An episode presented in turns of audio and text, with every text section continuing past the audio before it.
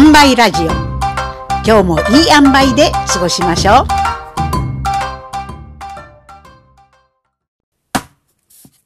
う。メンタルヘルス話。持っていますか？堪忍袋の巻。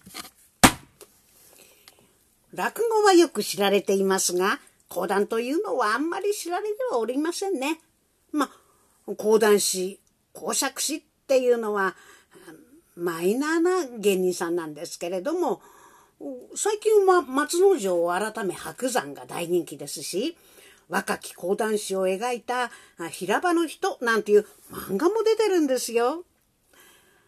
落語家は笑い、あと浪曲は泣き、講談は怒りがテーマだって言われていますけれども、講談で扱うのは喜怒哀楽すべての感情でそこが面白いのです。私が初めての講座でかけた演目は「堪忍袋」。この話は落語にもあるのですが神田鍛冶町に大工の職人の勘助おかみさんがお松という夫婦がおりました。どういうわけかこの夫婦のべつに喧嘩をしております。見るに見かねた大家の源兵衛が説教ついでに教えてくれたのが昔モロコシ今の中国にいた一生腹を立てないで大成功した人の話。この人は大きな亀を持っていて尺に触る時には亀の蓋を開けて亀の中にガーッと怒鳴り込んで蓋をピタッと閉めてあとはニコニコと笑っていた。そこで亀の代わりになる袋の作り方を教えてやり、夫婦喧嘩をするときには、この袋の中に代わりばんこに言いたいことを吐き出して、袋の紐をキャーッと締めておく。そうすると、夫婦喧嘩の収まりがいいと。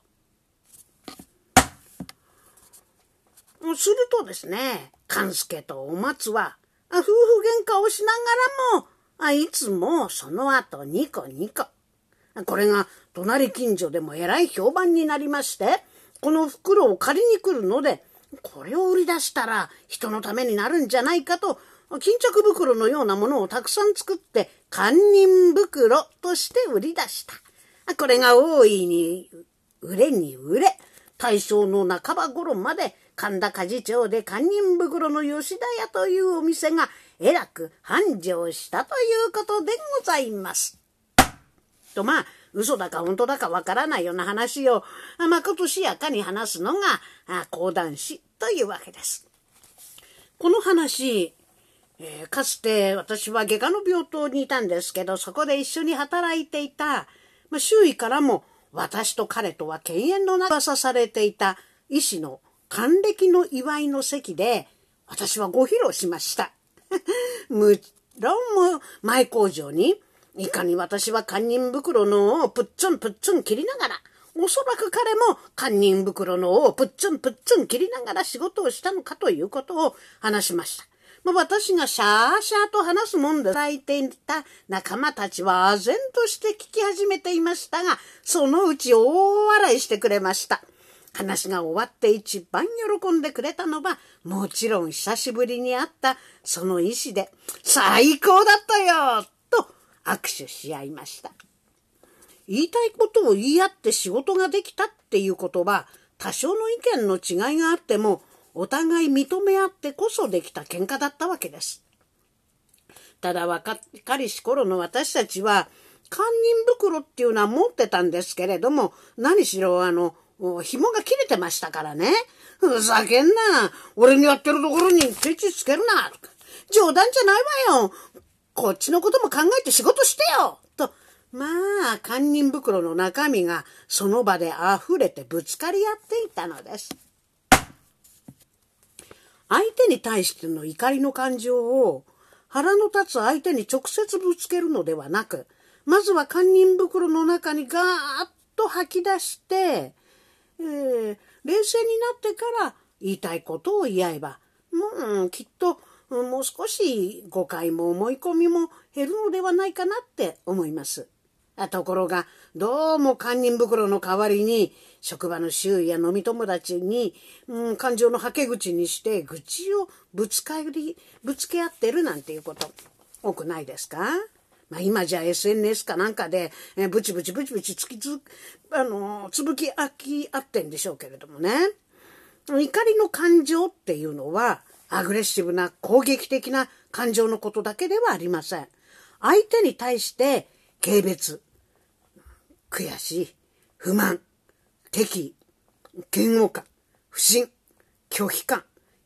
憤り、憎しみ、恨み、ムカつくなんていう、当然得られるべきと自分が思い込んでいた他人への期待が裏、あの、えー、得られなかったりするときに、得られそうもないって言ったと、分かったときに湧いてくる感情。あ、これを、うん、怒りと言うんですね。これが自分に対しての期待。つまり当然得られるべきと自分が思い込んでいた自分への期待でそれが得られなかった時に得られそうもないなって言った時に湧いてくる感情っていうふうになると反対に恥ずかしい自己嫌悪後悔自責罪悪感情けなさ自分への羞恥心同情心なんていうものになるわけです。相手や自分に期待があるからこそ生まれるこの感情は吐き出してみて初めて気がつくことがあります。夢中で食べてしまったけど飲み込もうと思っても飲み込めない気持ち、受け入れられない気持ちはうっと吐き出してその中身を観察してみると自分の消化液に混ざって様々に変化した怒りの感情がそこにあることがよくわかります。職場で、まあ、手に負えないことというと噂や愚痴を聞いてるうちにもう嫌になっちゃうななんていうことありませんか？そんな時、えー、私は、うん、きっぱりと言ってあげます。噂はね、妄想よ。思い込みっていうのは誰にでもあるもんだから、まあなんとか修復可能だっていうふうに、うん、期待を持ってもいいけれども、妄想は修復不可能な思い込み。だから、人から聞く噂話は妄想だと思えばいいの。もうそういうことを聞きたくなる心情については理解しようとしてもいいのよ。でも、具体的な内容については立ち入らないこと。だって、本当のことかどうかよくわからないもの。ね。だから、愚痴はゲロ、吐物なんだから、もう人から浴びたら気持ち悪いでしょ？だから浴びないように、もう吐き出すための袋。堪忍袋の袋を用意してあげるのよ。そしてね、浴びたら、もう袋をキュッと閉めてですね。で、うん、その袋の中身をジャッとこう、捨てちゃえばいいのよ。ね。理解してあげようなんて言って、人の吐いた愚痴をもう一回自分で食べて消化しようなんて考えるのはバカバカしいでしょ？出してもう一度洗い流せばいいのよ。堪忍袋の代わりになるのが文章に書いてみたり人と話してみたりすることなのですけれども愚痴は吐いても吐き出すことがお互いの健康維持には重要なことですよね。あの流してしまうことね吐き流してしまうことが重要です。ね、自分ばっかり一方的に吐いたりしないで堪忍袋の中に吐くことですよ。いいですか？